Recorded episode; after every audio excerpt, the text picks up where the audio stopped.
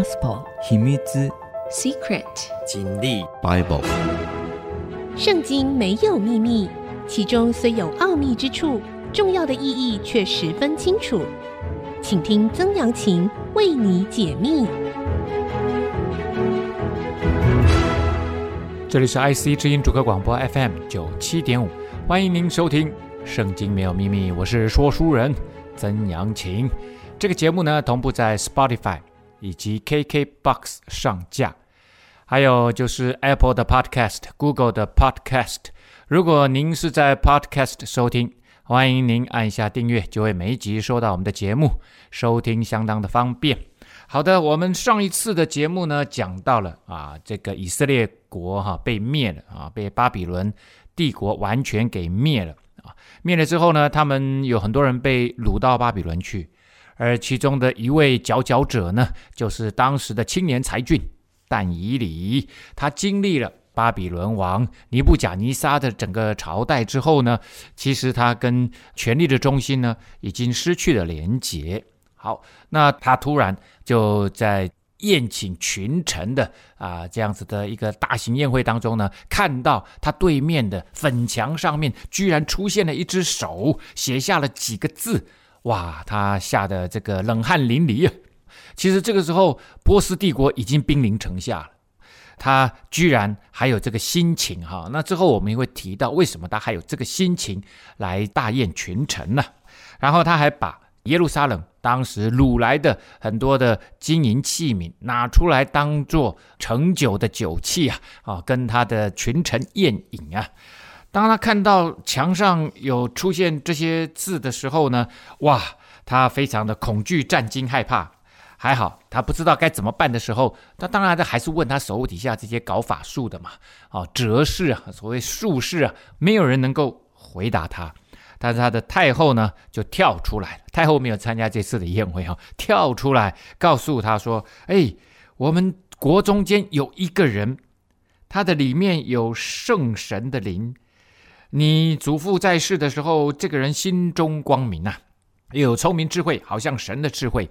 你的祖父尼布甲尼撒就是王的父，立他为术士，在宫中服侍的这一群替君王呢。”解释属灵事务的这些顾问们，他是领袖，可是显然现在已经很少人认识他了哈。那从他的位置上面被退下来了，在他里头有美好的灵性，又有知识、聪明，能圆梦、是谜语、解释谜语哈，解疑惑。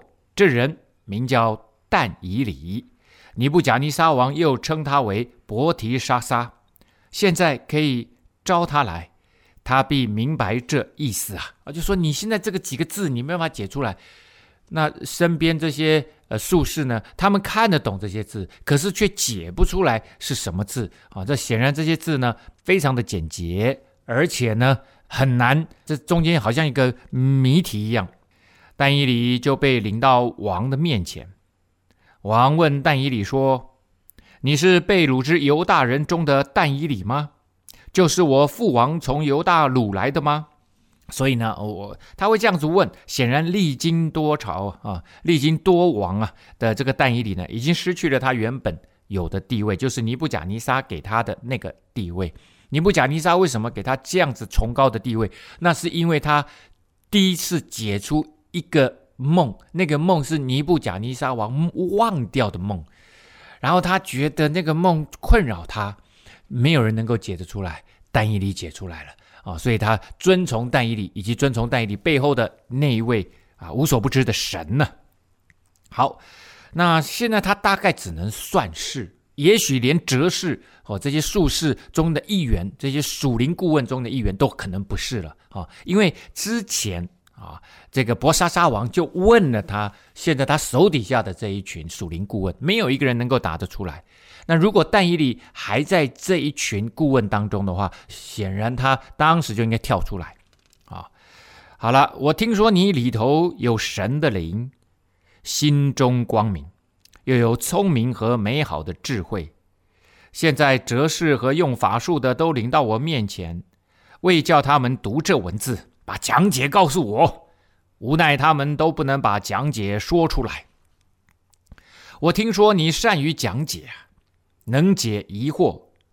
现在你若能读这文字，把讲解告诉我，就必身穿紫袍，项戴金链，在我国中位列第三啊！位列第三，为什么？因为诶，他的父王啊，现在在这个附近的一个绿洲啊，阿拉伯的一个绿洲啊，生活着啊，行宫啊啊，呃，当摄政王啊，那他是共同执政的。啊，把大爸爸把这个呃执政权呢交在他手上啊，所以呢，他说你才只能位列第三啊，要不然通常都是位列第二啊。呵 呵 OK，身穿紫袍，我们之前讲过了，这是君王皇室的颜色啊，项带金链，代表他的官职很高啊啊。但以理就在王面前回答说：“你的赠品可以归你自己，你的赏赐可以归给别人。”我却要为王读这文字，把讲解告诉王，因为他有从上帝来的智慧，所以这些奥秘谜题，他通通都能够解得出来。那是背后的神的灵、圣灵在教导他、哦。那这一方面也可以看出来，但以理呢，哎，他为人正直啊，这个刚强的这种人格啊、他不去贪爱这些钱财利益啊、那其实他也知道，神透过啊，这些字啊，透过解释也要让他知道巴比伦的气数已尽了啊！你要这些东西干嘛？没花啊，没有用啊！啊，所以呢，他就继续说了：“王啊，至高的神曾将国位、大权、荣耀、威严赐予你父尼布甲尼撒啊。呃，我之前讲过了哈，尼布甲尼撒呃，就是现在推荐但以理的。”太后的爸爸，所以呢，应该算是薄莎莎的外公啊。那他们那时候呢，呃，不管是祖先啊，或者是祖父，或者是父，都是用同一个字啊啊。阴神所赐给他的大权，各方各国各族的人都在他面前战惊恐惧啊。他可以随意生杀，随意升降啊。那但以理呢，话说从头啊。啊，他要告诉博莎莎说，现在你会发生这个事情，其实跟你的祖先、你的外公尼布甲尼撒王有很密切的关系呀。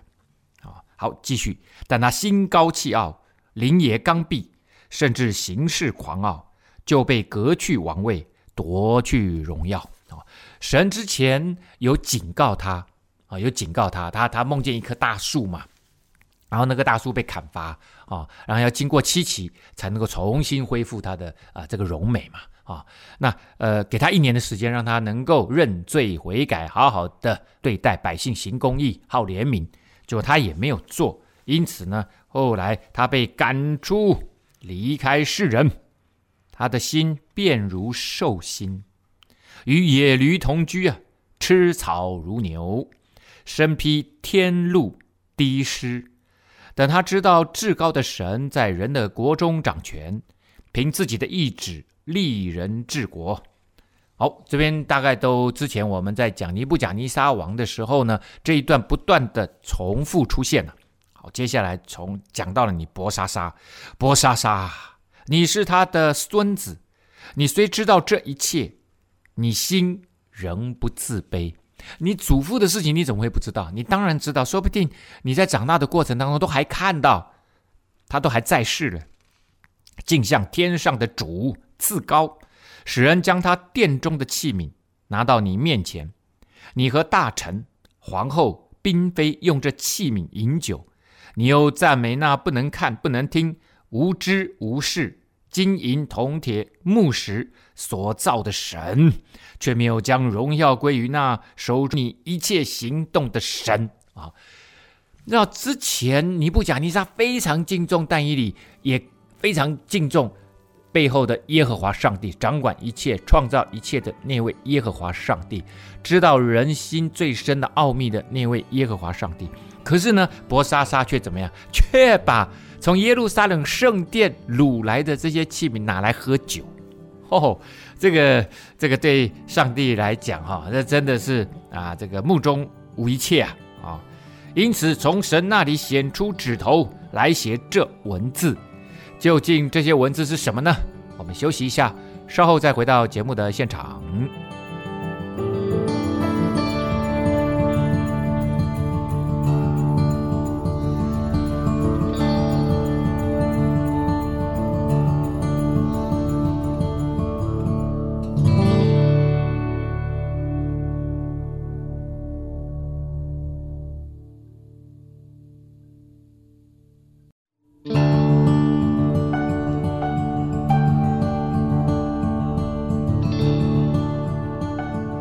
欢迎您回到《圣经没有秘密》，我是说书人曾阳晴。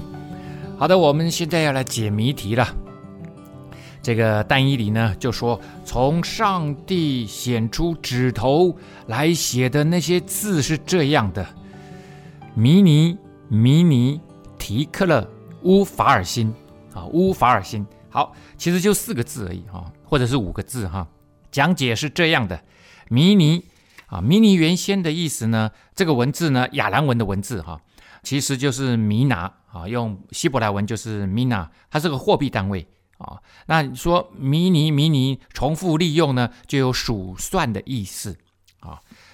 那提克勒呢，用亚兰文讲哈是这样子，那用希伯来文就是 shekel 哈，就是舍克勒啊。现今的以色列的货币里面也有舍克勒哈，还保存着哈。那这个是重量单位啊，shekel，那有衡量的意思啊，有衡量的意思啊，所以数算衡量。乌法尔辛啊，乌呢就是 and 的意思，是连接词啊。法尔辛呢就是迷尼的一半啊，迷尼的一半。那表示呢，呃，上不得啊，整个国家陷入十分罪恶的状况。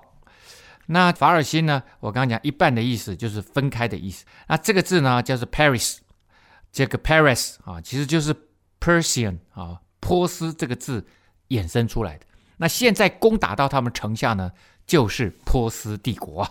好，我们来看看呢、啊，但以理其实就这样解释说，讲解是这样的：米尼就是神已经数算你国的年日，到此完毕。迷你迷你哈，就是数算数算啊。那提克勒呢，就是你就是在道德在德性上面的亏欠不足。好，那也亏欠上帝把这个权柄交在你手中。神称过你这个国家的重量，称过你这个君王的重量。然后呢，庇勒斯他这边讲庇勒斯，其实就是法尔辛同一个字。庇勒斯呢，其实就是 Paris，我刚刚讲的哈，跟乌法尔辛同义。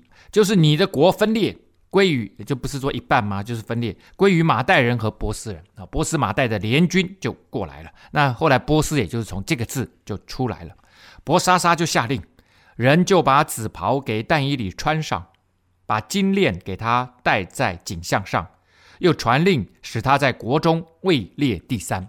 虽然解出来他原来的承诺，就把但以理呢位居全国。第三啊，就是上帝数算巴比伦的年日到今天为止，然后呢，神称了这个君王跟国家的整体的状况显出亏欠，所以呢，神就要把国分裂给马代人跟波斯人。于是呢，当夜加勒底王伯沙撒被杀。哇，一个非常短的句子，却是强而有力的结束，对于整个巴比伦帝国的结束。那呃，这里呢，虽然城哈被围困多日啊，那其实它附近的城早就被攻下来了，但巴比伦呢还自以为自己非常的安全啊，因为呢，它巴比伦城其实是真的是建得很坚固啊，而且他们还储存了足以供应二十年之用的粮食，然后有幼发拉底河流经这个城，这个很重要，因为他们就光是喝这个水啊，就不虞匮乏嘛。啊，有粮食有水，所以呢也就不太怕啊。你攻不进来怎样？在宴会当晚呢，敌军就利用一条运河，把幼发拉底河的水引到附近的啊这样子的一个湖中，让士兵呢就可以从城门底下进去，就是呃干的河床河道就进去了啊。这个 B.C. 五世纪，希腊的一个重要史家希罗多德，呃被称为西方历史之父的希罗多德。还有那个 Xenophon 这位史家都记载了这件事情。那这个时间确切的日期呢，也写得很清楚，在 B.C. 五三九年十月十二号，巴比伦王。根据希罗多德和这个色诺芬的记载呢，呃，马代人攻打巴比伦的时候，曾将流入城中的幼发拉底河，或者是这段叫做伯拉河中的一段改道，让军队可以从河床进城。进城之后呢，发现王宫中啊，所有人都喝得酩酊大醉啊，国家有难啊，这个即使你你有恃无恐啊，你你也不能这样啊，还在那个地方朱门酒肉臭啊，哈，不知敌人已到城下。哈，还犹唱后庭花，我是喜欢讲这几句话。根据目前在考古方面的资料显示，哈，波斯马代的古列王呢，挥军进攻巴比伦的时候，拿波尼度真正的君王是拿波尼度，那博沙撒呢是他的儿子啊，他们两个共同执政。他正在阿拉伯北部的提曼绿洲的行宫啊，但是呢，实际上他拿破尼度也已经被赶到。啊，这个巴比伦了哈，他从那里被赶出来，然后被赶到巴比伦的南边了啊。所以呢，当时是他的儿子在巴比伦本土啊，在正在掌权啊啊。伯沙撒就认为说，而且所有人几乎都认为了啊，巴比伦呢是一个非常坚固的城，可以抵挡任何军队的入侵呐啊。啊，古列王呢率领波斯军攻陷巴比伦城之前几年，拿波尼度呢其实老早就立伯沙沙为总督，哈、哦，确切的年其实应该就十年了，啊、代理他父亲掌管管理一部分的行政区域，啊、考古学家在乌尔啊，大家对这个地方有没有很熟悉啊？这就是最早以色列的信心之父这个亚伯拉罕啊、他所居住的城就是在这里乌尔。啊，也就是巴比伦的附近哈。那呃，乌尔呢发掘了一些古代的雕刻的文字哈。那上面呢就有拿波尼度的祈祷啊。大家还记得拿波尼度？我之前讲过，在死海古卷里面也发现了拿波尼度的祈祷。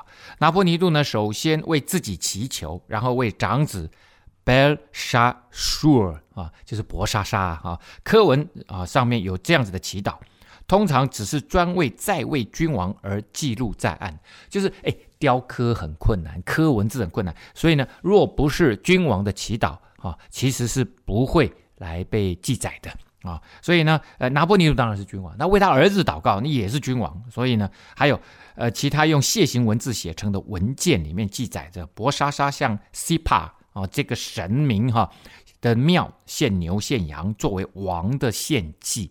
所以呢，楔形文字的文献也记载了伯沙撒他其实是一位王。啊，所以他爸爸是王，他也是王。在希罗多德的时代，哈，希罗多德，我刚刚讲的这位希腊的古史学家，哈，他在他的活动主要是在 B.C. 四八四年到四二五年，啊，他活了将近呃五十多岁，啊，五十多岁。他起早于 B.C. 四五零年，好了，如果我们说他这个希罗多德呢，写史的主要的时间是四百五十年，好了啊，那其实他写到四百二十五年了啊。那反正在他书写的这段时间啊，他呢没有听说伯莎莎啊，所以在但以理书里面写的这么详细，显然早于 B.C. 四五零年。那但以理呢，他是在活跃在 B.C. 六世纪，也就是现在巴比伦帝国亡的是五三九年，所以你可以想象，这应该就是但以理所写的，完全没有错。他熟悉巴比伦当时的整个政务啊，而且呢，他知道伯沙撒在国中位列第二啊，所以但以理呢位列第三啊。整体来看都非常的符合圣经的记载，应该就是真正的历史的真相。我们休息一下，稍后再回到节目现场。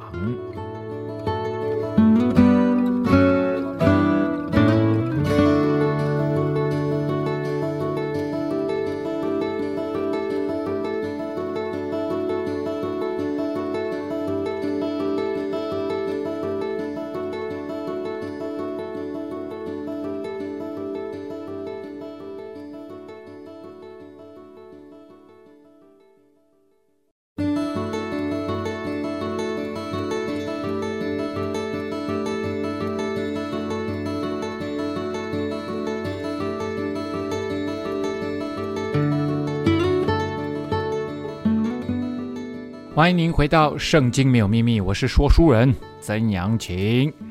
好的，我们讲到了巴比伦帝国已经灭了，接下来呢，马代人大力乌年六十二岁，取了迦勒底国啊。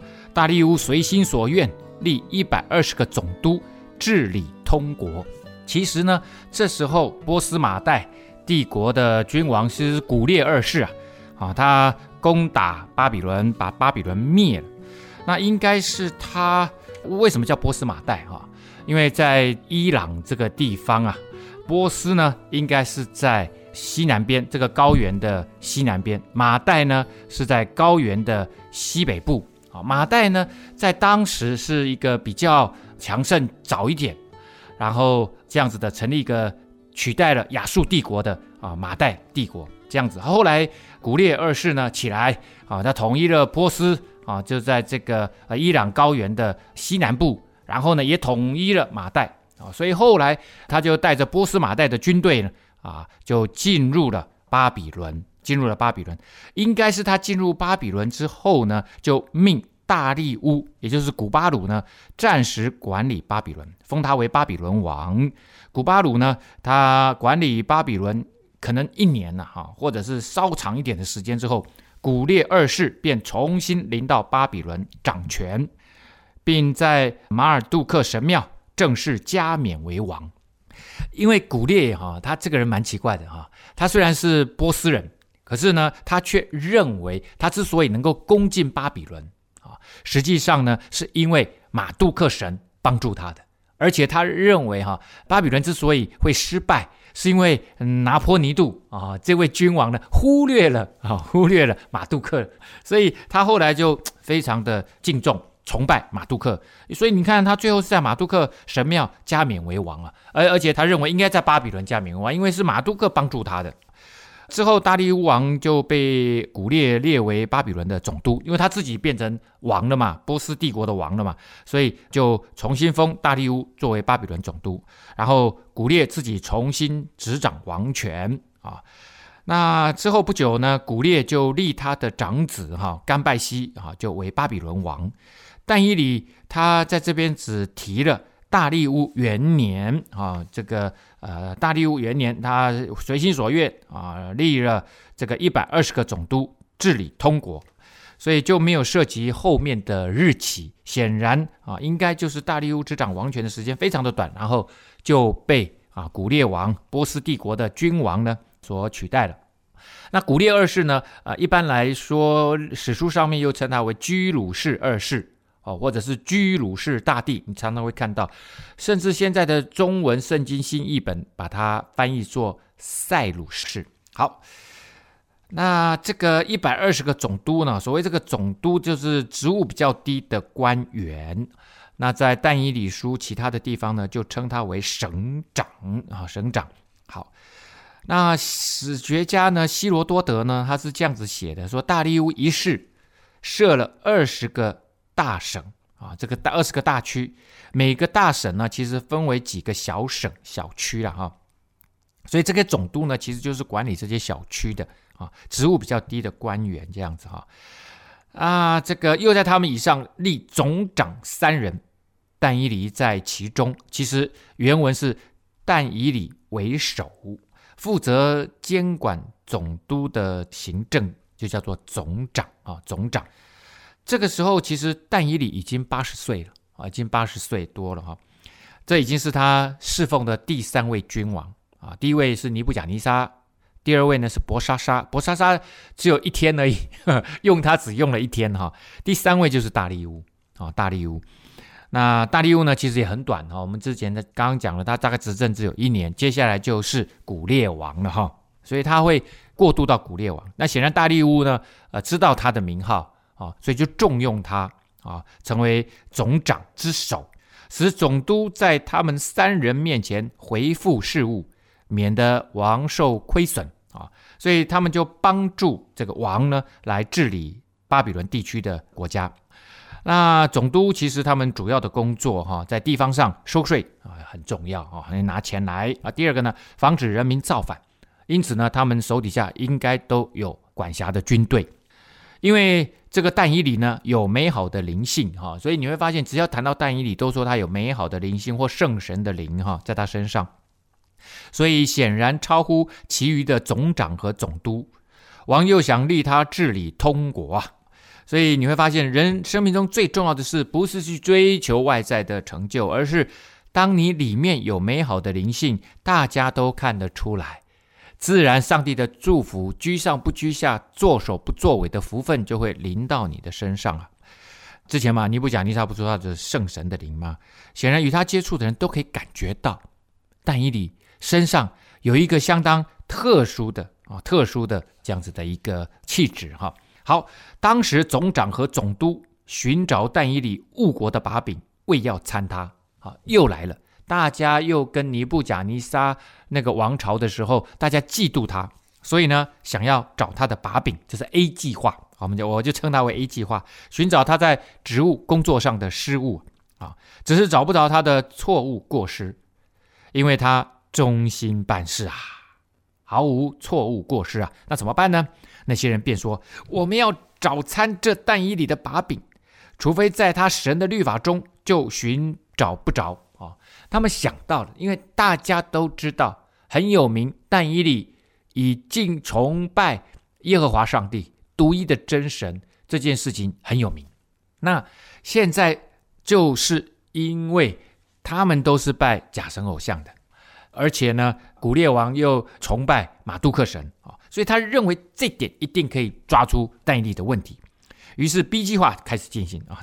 这个总长和总督呢，纷纷聚集来见王，说：“愿大力乌王万岁啊！国中的总长、钦差、总督、谋士。”和巡抚彼此商议，要立何人？若在王以外，或向神，或向人求什么，就必扔在狮子坑中。啊，大家可以看得出来，哈，这个禁令，哈，真的是很无聊。那这个随时大家，如果你要去拜拜干什么？如果说他们拜很多假神偶像，这些神明嘛，那当然是随个人的自由啊。可是呢，他们就故意立这条，因为他知道但以理每一天。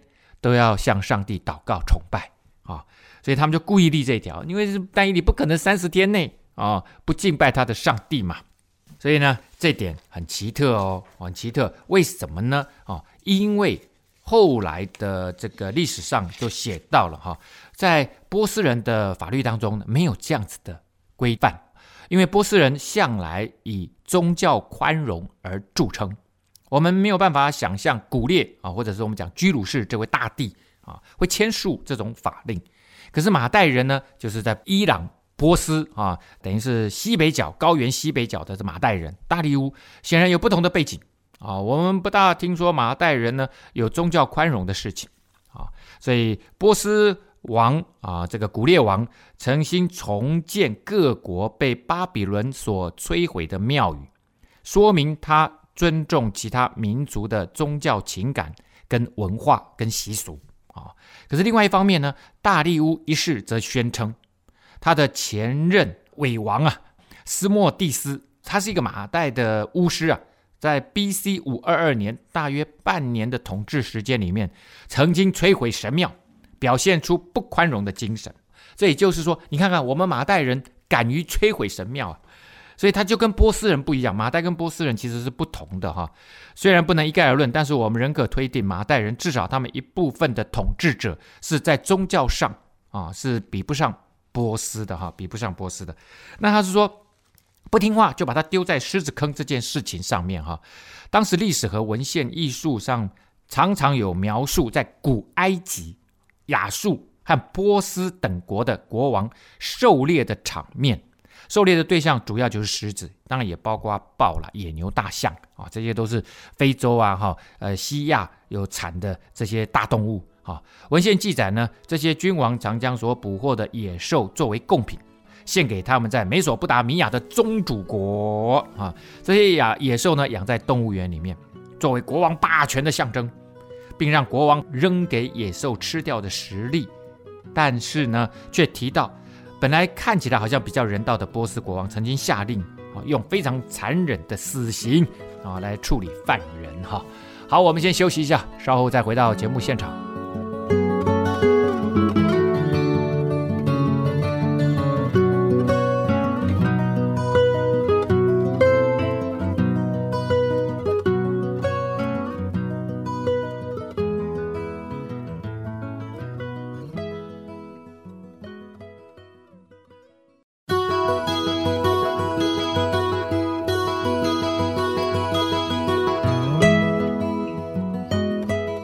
回到《圣经没有秘密》，我是说书人曾阳晴。刚刚我们讲到了波斯马代国哈啊，现在是马代王哈大力乌王的时代哈，他重用但以理，他下面的人就嫉妒他啊，用 A 计划不行啊啊，想在他的工作上面找他的问题找不到，就用 B 计划啊，就叫王下一个禁令，三十天内不准人在王之外啊向神向人啊祷告祈求啊。他说王啊。现在求你立这禁令，加盖玉玺，使禁令绝不更改。照马代和波斯人的例是不可更改的。这个法律呢，一旦写下来，不能更改这件事情。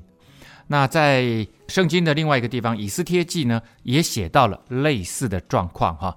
呃，以斯帖呢是后来在波斯国里面也是一样哈，被掳来的啊。他在亚哈随鲁王的时代啊，亚哈随鲁王有一次宴请群臣呐，到了第七天啊，心中快乐，就吩咐在他面前侍立的七个太监，请皇后瓦什提啊，头戴王冠的冠冕来到王面前，使各等臣民看他的美貌，因他的容貌甚美啊。你可以看出来哈，那个男人哈，心中啊，哇，这个希望能够展现 show off 啊，呃，炫耀他的妻子有多漂亮。这个漂亮的女人就是有权力男人的这个荣耀嘛哈。王后瓦什提呢，却不肯遵太监所传的王命而来，所以王甚发怒，心如火烧。哇，这个太没面子了。本来是想要哇炫耀一下，你看我老婆这么漂亮，我多有面子啊，我多有权力啊，哦，能够娶到这么漂亮的老婆。结果呢，没想到叫他来，他不来。哇，那真的是在群臣面前，大家都低下头来，不敢回应呐、当时呢，王左右常见王面，国中坐高位的有波斯和马代的七个大臣，都是达实务的明哲人。按王的常规办事，必先询问啊这个知例明法的人。王就问他们说：“哎，你们七个，王后瓦斯提不遵从太监所传的王命，照例当怎么办理才好啊？”啊。其中一位呢，叫做米姆干的啊，他是他们七个之中是老大啊，为首的。他说：“王后瓦实提这件事情啊，不但得罪王，而且呢，有害于王各省的臣民。因为王后这事必传到众妇人的耳中，说：‘哎呦，亚哈水鲁王吩咐王后瓦实提到王面前来，她却不来，他们就会藐视自己的丈夫。’哦，所以这件事情是有什么？是有效应的，是有这个传递效应的。”哦，他会在全国引发一种挑衅啊！他们本来的这种宗教文化啊，甚至这个呃男人为中心的，然而特别在这个男优于女的这种尊荣的身份啊的文化哦，他说男人会被藐视啊！今日波斯和马代的众夫人听见王后这事，必向王的大臣照样行，从此必大开藐视和愤怒之端，然后就夫妻就常常吵架啦。哦，这样子 no good，所以接下来他们就说了。王若以为美，就降旨写在波斯和马代人的例中，永不更改。好，我就讲到这里就好了哈。永不更改，跟这边也一样。所以波斯马代的法律一旦王到这禁令盖了玉玺，就到自己家里，他楼上的窗户开向耶路撒冷，一日三次，双膝跪在他神面前祷告感谢。与素常一样，啊，他做的事情呢，就像所罗门在献殿的时候，啊，写到啊，写到一些事情哈，又像自己的地，就是你赐给他们列祖之地和你所选择的城，并我为你名所建的殿祷告，求你从天上你的居所垂听你民的祷告祈求，为他们伸冤，赦免他们的。过犯，好，那这个我为你名所建的殿，那这个当然就是圣殿了，啊啊，那我像自己的地，那当然就是犹大地。啊，啊，那个城呢，就是耶路撒冷城，所以犹大地、耶路撒冷城啊，或者是以色列人呢，他们就习惯面向耶路撒冷来祷告，然后这边讲一日三次，这也是犹太人的习惯。啊，这个大卫的诗篇在诗篇呢五十五篇十七到十六节里面哈、说：至于我，我要求告神，耶和华必拯救我。我要晚上、早晨、晌午哀声悲叹，他也必听我的声音呐。啊，那一般人家不会不会讲晚上、早晨、晌午哈，都是早上、中午、晚上啊。那那没关系啦，那是诗人嘛，诗他运用文字非常的自由哈。好，那他说呢，但以理在他家楼上的窗户开向耶路撒冷城的方向啊。那这个就会让我们哎稍微来提一下哈，稍微来提一下。那从文献呃，从一个一个叫做埃里潘蒂尼。说描写其中一栋房屋的上下都有敞开的窗户啊，所以在那里呢，他们盖这种平顶的房子呢，通常都会开窗户，那这个为了通风了哈。另外一份文献呢，说到有一座房屋呢，有一扇窗户开向两个房间啊，那那这个呢，可能是两个房间中间有一个窗户，也可能是两个房间呢中间隔的这个墙啊，这个呃两边都一起开啊，这个窗户哈，这个也有可能呐哈。但以理的窗户开向耶路撒冷啊，其实他从很小啊，应该是青少年的时候就离开耶路撒冷，可能他这一辈子都再也没有回去，一直到他现在八十几岁，他可能都没有回去，但是他的心却一直心向耶路撒冷的圣殿。其实最主要的意思是他心向这位上帝啊，一日三次。后来的犹太教传统里面哈，一日三次祷告。啊，分别从日出开始计算的第三时啊，也就是九点钟；第六时，也就是十二点钟；和第九时，就是这个下午三点一五零零哈时哈。第三和第九小时呢，也被称为早晚献祭的时间哈。所以写在诗篇里面的诗人呢，他显然也遵循相同的做法。每天三次的祷告，几乎成了每一个正统犹太教的遵循拉比的规矩。啊，变成一种固定的习俗。那早期的基督教会呢，啊、呃，应该也是采用这种啊每天三次的啊祷告的习俗哈习俗。好的，那但以理就呃每天啊还是按照他原来的素常的习惯啊，该怎么做就怎么做，并不因为这一群后面要整他的啊这群，哎，这但以理在呃皇宫当中服侍过第三朝了哈。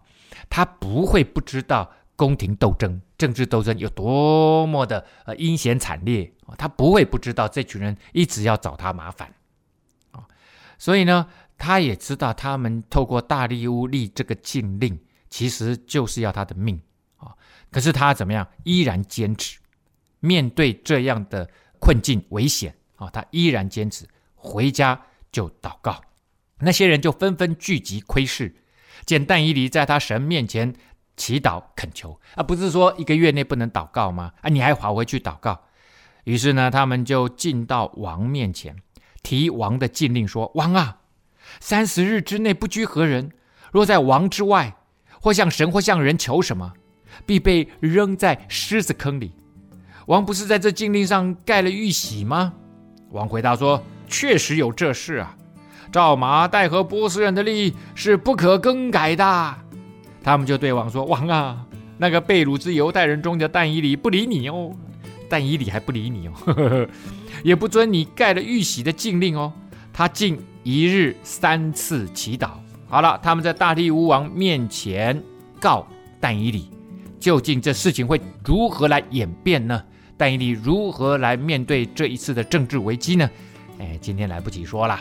我们节目下次再来分享，圣经没有秘密，我们下次再会。